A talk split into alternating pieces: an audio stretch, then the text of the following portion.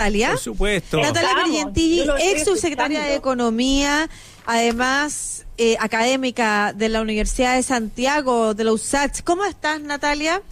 Muy, muy bien. ¿Viste los Atenta temas lo en los que hemos estado hoy día? Sí, absolutamente. Ya, ¿y sobre cuál te quisieras pronunciar primero? La verdad es que estoy impactada porque la semana pasada ¿Mm? hablamos y comentamos que, a- que hasta ese minuto, hasta el martes pasado, llevábamos 7 millones y medio de solicitudes para el 10% del FP y hoy día, a una semana, llevamos un millón más, 8 millones y medio. Yo todavía no la hago, pero Yo la voy a hacer. Y además de eso, ya eh, eh, 2.300.000 personas ya están recibiendo su primera cuota o la cuota íntegra y eh, la verdad es que estamos hablando de 3 millones de dólares, que ya- 3.100 millones de dólares que ya están disponibles para el consumo en la economía. ¿Y eso ¿Y qué, esto? cómo influye en la vida de la gente o en el país, en el crecimiento económico, en la situación económica que estamos viviendo? Esto va a significar un respiro respecto del consumo. Ahora, la pregunta es, y algo ustedes decían, ¿qué vamos a consumir?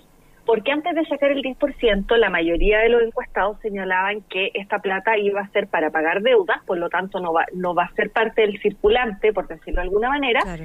y el resto decía que como primera necesidad se va a pegar de insumos básicos. Por lo tanto, ahí sí que debería haber un pequeño eh, movimiento en términos de bienes de primera necesidad, almacenes, supermercados, etcétera. Yo creo que hay excepciones, sin duda, eh, que son parte un poquito también de la caricatura, pero eso no destiñe, por decirlo de alguna manera, que el 80% de las personas esto lo han visto como un salvavidas para sobrevivir en estos tiempos. Sí. ¿Qué opinas tú de esta, no sé si viste la nota en el Mercurio que genera esta conversación, eh, que no tiene ni un dato más que la mera consulta y observación de algunos vendedores de tiendas que parecen haber visto a más personas con televisores o línea blanca. ¿Qué opinas tú de ese, de ese juicio que se emite sobre las personas y también de, intentar instalar la idea, ¿no? Porque cuando tú eres un diario como el, un diario como el Mercurio y, y pones una nota sin basarte en ninguna investigación seria es porque estás tratando de instalar una idea, me imagino. O sea, yo creo que quien quiera hoy día señalar que los instrumentos del Estado llegaron con desfase, llegaron tarde y que la sobreburocratización y la sobrefocalización ha impedido que las personas sientan seguridades, es porque está viviendo en otro mundo. Dicho eso, las personas tienen profundamente claro que esto es un desmedro en el largo plazo para el monto de sus pensiones, pero el futuro es tan incierto como el presente. Por lo tanto, las personas presionaron por este 10% porque al menos quieren certeza en el presente. Y además me parece que viniendo de parte del gobierno, cuya ideología es bastante más individualista y más de respeto de la propiedad privada, me parece más el contrasentido respecto a que estén tan preocupados del modo del gasto de las personas. Porque podríamos pensar que en una mirada quizás más solidaria, más subsidiaria o más paternalista, esto podría ser un tema. Pero en un Mm. gobierno que ha relevado la propiedad privada, que los fondos son de las personas Claro. y además cuyo modelo de desarrollo es más bien basado en el éxito individual, me parece de verdad que es un tremendo contrasentido hoy día empezar a involucrarse en las casas y en los bolsillos de las personas respecto del gasto, porque insisto, más allá de algún u otro que no la necesitaba y la sacó porque quiere comprarse algo, un bien suntuario, Mm. el 80% de las personas esto lo van a destinar a pago de deudas, compras de alimentos y a sentir ciertas seguridades en medio de tanta incertidumbre. Oye, Natalia, eh, según la encuesta Criteria, eh, reveló un fuerte aumento del rechazo a nacionalizar los fondos de pensiones después de que la gente pudo acceder a este 10%. ¿Crees que de vuelta la conversación que hemos tenido en Chile por el tema de los fondos de pensiones, esta posibilidad que vio la gente de que se pueda retirar parte de, de lo que está destinado a la pensión? Y yo creo que está malintencionada la pregunta, porque aquellos que plantean que, va- que podríamos tener o que debiésemos tener un sistema tripartito, que lo recomienda la OIT y todos los países en el fondo cuya seguridad social es más robusta que el nuestro, Mm. plantean que tiene que haber aporte del empleador, del trabajador y del Estado, y que se maneja en una entidad, eh, digamos, que tiene garantía pública. Y en ese contexto, eso no tiene nada que ver con que el Estado va a tomar esos fondos y los va a hacer suyos. Sí. Porque distinto es administrar algo sobre el cual tú das garantías, por ejemplo, sobre límite de ganancia, sobre competencia y una serie de cosas, versus que los recursos se tomen y se gasten en otras cosas. Nacionalizar fondos de pensiones, la única vez que se ha hecho, que más bien que nacionalizar es, expropiar, lo hizo la derecha en la crisis del 80, cuya eh, devolución nunca existió. A los profesores. exactamente, pero cuando estamos hablando de una mirada de seguridad social tripartita donde el Estado es garante, eso no es nacionalizar nada, sino más bien administrar con garantías y con respaldo del Estado. Sí, también estoy de acuerdo en eso. ¿ah? Las preguntas son incompletas. Por eso yo también te decía hace un rato, no conozco bien el proyecto. Cuando dicen nacionalizar, me puede, eh, claro, me puede significar un montón de cosas. Y una mm. de las cosas importantes es que las preguntas no incluyen el para qué o el qué significa realmente nacionalizar y que muchas personas crean que son fondos que van a desaparecer, como tú bien dices, y se vayan a diluir en cualquier, cosa, menos en la pensión en la pensión de una. ¿Cómo ha avanzado esa conversación? Porque todos, ah, previo a la discusión del 10%, eh, los que sobre todo no querían eh, que esa discusión avanzara, hablaban de un proyecto de verdad que mejorara las pensiones. Pero esa discusión como que se diluyó, ¿no? Bueno, es que la verdad es que todo lo que ha sucedido en Chile y en el mundo nos ha hecho eh, replantear y ponernos nuevos paradigmas hasta hace dos años el proyecto que ingresó Bachelet a eh, sobre pensiones al Congreso antes de dejar el gobierno era una locura, era eh, inaceptable, era hasta casi inconstitucional para gran parte de la derecha. Y resulta que hoy día ese es el proyecto madre con el cual la derecha quiere empezar.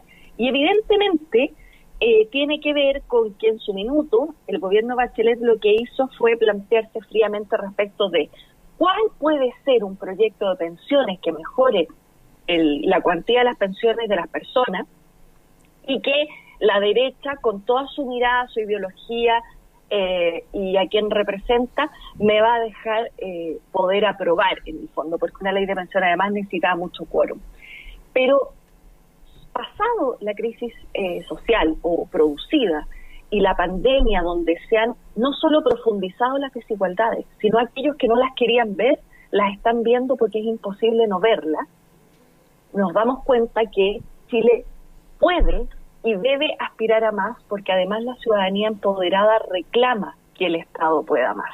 Y cuando digo Estado no digo que el Estado ponga más plata, lo que digo es que las instituciones del Estado se abran junto con el sector privado a nuevos paradigmas y a nuevas respuestas. Por lo tanto, la verdad es que cuál es la idea del gobierno respecto a pensiones no lo tengo muy claro. Sí creo que el proyecto Bachelet en este contexto queda al debe, en este contexto de Chile más abierto, de eh, convención constituyente mediante, en fin. Por lo tanto, yo creo que tenemos que quedarnos a la expectativa de cuál va a ser el proyecto del gobierno respecto de pensiones, pero a mi juicio ese proyecto de pensiones no puede ser un átomo que ande solo por la vida respecto de una mirada de seguridad social más integral para los chilenos y chilenas. Mm. Eh, Natalia, ¿crees que mm, este este aumento de las pensiones el Estado debería sacar eh, su aporte a través de impuestos o a través de, no sé, disminuir el tamaño del Estado? Porque el ministro Briones hoy día eh, dijo que el Estado hace agua y que hay que hacer eh, una reforma profunda para que pueda reaccionar a tiempo, por ejemplo, ante situaciones como la que hemos vivido. A ver, yo no quiero hacer juicios, eh, digamos, binarios sobre este tema, mm. pero sí, yo he trabajado 18 años de mi vida en el sector público. Y la verdad es que cuando el ministro Briones habla de que el Estado hace agua respecto de concurrir con medidas, eso tiene una parte de verdad, porque claramente el Estado tiene que modernizarse, pero además el Estado, el aparataje, funciona con los lineamientos que le da la política. Entonces, cuando la política, para entregar el ingreso familiar de emergencia, para entregar el bono clase media, pone una serie de exigencias, sobre burocratiza, por supuesto que los estamentos técnicos que tienen que responder se demoran por la sobre eh, digamos, solicitud de parámetros que ha solicitado la política. Porque si hubiésemos hecho eh, hubiésemos concurrido con bonos de, de, carácter más universales, se hubieran pagado mucho más rápido, porque donde ha estado la lentitud es la revisión de todos los parámetros burocráticos que la política le puso a, la, a, a los espacios técnicos del Estado. Ahora, dicho eso, por eso te digo que yo creo que tenemos que hablar de una mirada de seguridad social de un poco más de mediano y largo plazo. ¿Por qué? Yeah. Porque si hacemos una reforma de pensiones y decimos, ya, esta reforma se financia con dos puntos más del PIB y eso requiere tanto de impuestos, mm. a mi juicio, un país serio no hace reformas tributarias todos los periodos gubernamentales. Por eso yo creo que mm. tenemos que empezar a visualizar el sector público junto al sector privado, junto a la sociedad civil, cuál es el estándar de pacto social que vamos a tener y cuál es la arquitectura tributaria que ese pacto requiere. Mm. Porque lo que no nos puede pasar, no nos puede pasar para la seguridad del país en términos de inversiones, para la estabilidad de las instituciones, es que cada nuevo proyecto requiera nuevos gravámenes. Lo que tenemos que hacer es pensar en cuáles son los derechos o los estándares de derecho y de calidad que este Estado le quiere ofrecer a sus ciudadanos, cuánto eso vale y cuánto de eso implica mayor aporte fiscal en términos de reorganizar los recursos, cuánto esto va a tener que ver también con eficiencia del Estado y cuánto vamos a requerir de carga impositiva, pero para un paquete más amplio. Natalia, ¿y qué posibilidad hay de sentar en esa conversación también a las Fuerzas Armadas, que lo conversábamos hace un rato, eh, para redefinir también la cantidad de dinero que el Estado le pasa y cuánto de eso, por ejemplo, incluso de lo que se va a pensiones de las Fuerzas Armadas, pudiera reconversarse para redistribuir de, de otra forma?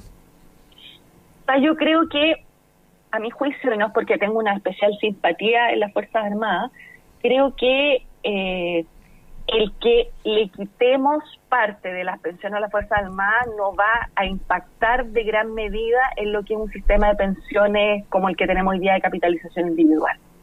¿Qué creo que tiene que pasar?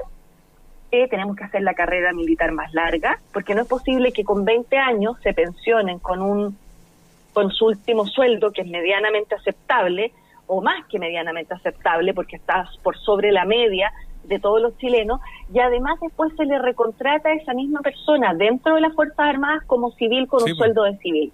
O sea, alarguemos la carrera militar para que toda la inversión que hemos hecho los chilenos y chilenas en esa formación rinda más fruto y generemos barreras de corte para que esas personas, si el ejército los jubila, es porque ya no requiere más su servicio. Por lo tanto, disminuyamos todo lo que tiene que ver con los sueldos de esas mismas personas en calidades de civiles. Y por otra parte, veamos cómo también las Fuerzas Armadas, con toda su preparación, pueden generar mayor valor público, pueden generar después, se les, se les obliga a generar clases en universidades, etcétera, como se hace cuando uno pide una beca. Cuando uno pide una beca a Chile, que todos los chilenos ponen con su impuesto para que yo me forme, yo tengo la obligación de devolverle eso a mi país a través de acciones que tienen que ver con lo público, ya sea trabajando en un servicio público, ya sea generando investigación para mi país, etcétera. Y por otra parte, robustecer el sistema de seguridad social de los chilenos y chilenas. Natalia Piergentili, académica de la Universidad de Santiago, ex subsecretaria de Economía y también administradora pública, conversando con nosotros acá en el coche comedor de Estación Central. Que te vaya bien, Natalia. Gusto escucharte esta vez. Un abrazo. Muchísimas gracias. Igual para usted. Chao. Que estén bien.